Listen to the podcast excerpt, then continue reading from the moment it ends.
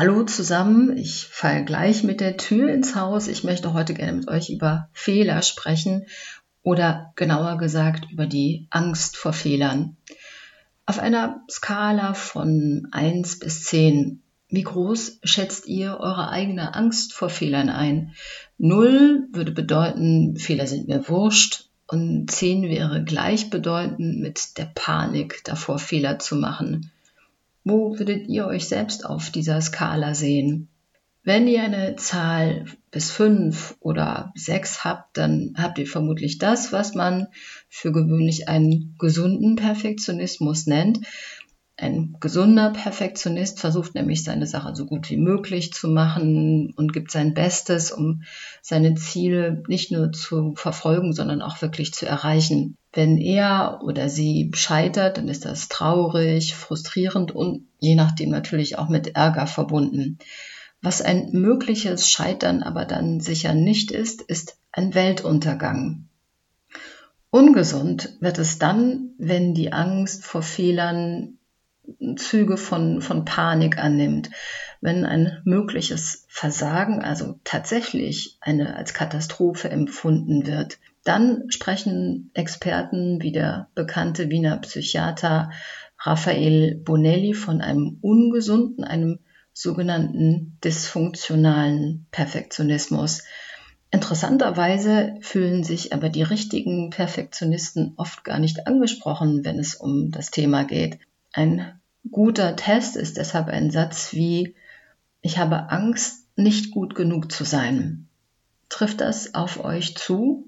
Wenn nein, könnt ihr euch natürlich entspannt zurücklehnen, aber dann fallen euch bestimmt Leute in eurer Umgebung ein, die diesen ungesunden Glaubenssatz mit sich herumtragen. Und für alle unter euch, die sich von diesem Satz Ich bin nicht gut genug angesprochen fühlen, gibt es einen ganz kleinen Trost, Ihr seid nicht allein. Perfektionismus ist nämlich sowas wie die Neurose unserer Zeit. Wer von der panischen Angst geplagt wird, möglicherweise nicht zu genügen, für den ist es oft auch egal, worum es geht. Charakteristisch ist also, dass jede Lebenssituation zur Prüfung wird. Das kann ein Kleidungsstück sein, das kann eine Geburtstagsparty sein, oder eben auch die klassischen Leistungssituationen wie Präsentation, Vorstellungsgespräch und Prüfung. Perfektionistinnen und die Sie-Form will ich jetzt hier ganz bewusst, weil es oft Frauen sind, fühlen sich permanent im Prüfungsmodus. Beispiele dafür sind Schönheitswahn, Fitnesswahn und natürlich der Leistungswahn. Und hinter all dem steht der übergroße Wunsch, wertgeschätzt zu sein und die bange Frage, bin ich wirklich etwas wert? Dabei geht es immer auch darum, vor dem Blick der anderen zu bestehen. Leider wird in die anderen auch oft der überstrenge Blick, den Frau und manchmal auch Mann auf sich selbst hat, hinein projiziert. Den anderen wird also automatisch unterstellt, dass sie die eigene Leistung als schlecht beurteilen.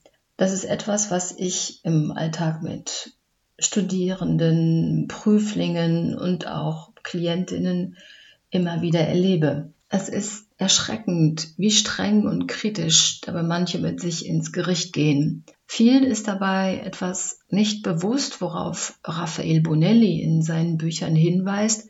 Als Perfektionistin, als Perfektionist macht man sich abhängig vom Urteil der anderen. Sich diese Abhängigkeit deutlich vor Augen zu führen, kann schon eine wichtige und vor allem entspannende Erkenntnis sein. Sicher fragt euch auch, was ein Gegenmittel sein könnte. Die Antwort kann einem wahren Perfektionisten, zumindest auf den ersten Blick vorsichtig formuliert, nicht gefallen. Bonelli empfiehlt, akzeptiere, dass du Durchschnitt bist. Autsch, denkt ihr jetzt vielleicht. Ich soll mich mit 0815 Leistungen zufrieden geben? Ist das dein Ernst? Diese Redewendung steht ja für Mittelmaß, aber im negativen Sinn. Aber eine spannende Frage wäre sicher für sich zu überlegen, was ein gesundes Mittelmaß sein könnte. Nennen wir es doch mal ein goldenes Mittelmaß klingt doch gleich viel schöner, oder? Entspanntes und konstruktives Nachdenken wünsche ich euch. Ich sage Tschüss und Servus bis zum nächsten Mal. Eure Sonja.